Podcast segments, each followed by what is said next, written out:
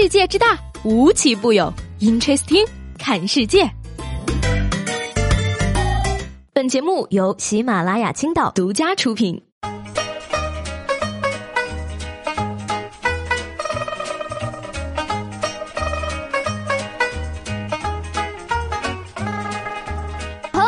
欢迎收听本期的 Interesting，我是七贝。说到房子呢，真的是很多人头疼的问题。自己没房，首先是因为没有钱。然而呢，有的时候你有钱也不一定能买到房子。十二月二十二号呢，位于高新区的海尔俊喜楼盘首次开盘，推出了三栋小高层，而不到三秒钟的时间内就已经售罄。据网友描述啊，开始选房后，他没等反应过来，刚一刷新就已经被抢光了，整个过程以秒来计。据说众多。全款的客户都没有能选上房子。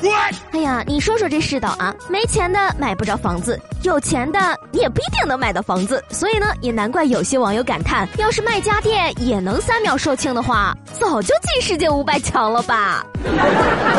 只能说呢，我等普通老百姓还是受不了这样的刺激。除此之外呢，每次发现社会残酷真相的时候呢，我的心脏也会承受不大住。近日啊，有媒体对哈尔滨多家五星级酒店进行了暗拍，结果令人大为吃惊。同一把刷子刷完马桶、刷杯子，浴巾蘸着马桶的水擦地板，而包括香格里拉大酒店、永泰喜来登酒店、凯宾斯基酒店都存在类似的问题。而酒店提供的洗护用品欧舒丹呢，据说成本只需要两块钱左右，甚至。牙刷出厂不消毒，用完之后直接返厂回收。嘿，还好我住不起五星级酒店，不然这不得气哭呀！住酒店全靠运气，五星级酒店都这样，快捷酒店更是不敢想了呢。在这儿呢，还是要暗暗的心疼一下从五星级酒店往家拿洗护用品的我妈。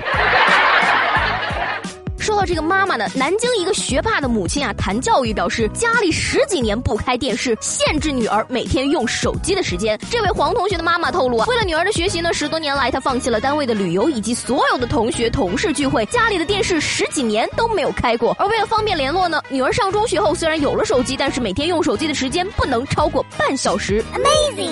而她同时还表示呢，高中的很多学生啊，在学校看起来都在玩，参加各种活动什么的。问问同学们前一天晚上在家里干嘛，他们。可能都会说看电视啊、玩游戏之类的，但实际上是绝对不可能的，肯定都在刻苦学习。而面对高中复杂的课程和各科的竞赛，该如何放松呢？学霸女儿表示说呢，放松未必就是看电视、玩游戏，学习也可以是一种放松。比如说呢，刷数学题累了，可以看看语文呀、英语啊，这样换了一种思维，就是放松了。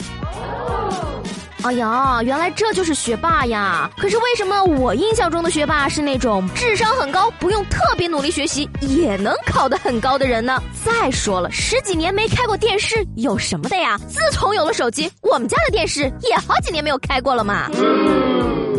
是呢，还是觉得每次父母说我为了孩子怎样怎样的时候，我就觉得十分的可怕。每个人都有自己的人生，你不能把孩子的人生当做自己的人生重来一遍。要是实在觉得后悔，你可以自己去考嘛。说十二月二十四号的晚上呢，兰州一大学的男生啊，精心布置了表白现场，在女生宿舍的楼下用蜡烛摆成了一个大大的爱心的形状，引来了许多人围观。但悲剧的是呢，他的隆重表白却并没有等到女主角的光临，而更心塞的是呢，现场有好几对观众情侣来到爱心蜡烛里拥抱合照，狂撒狗粮。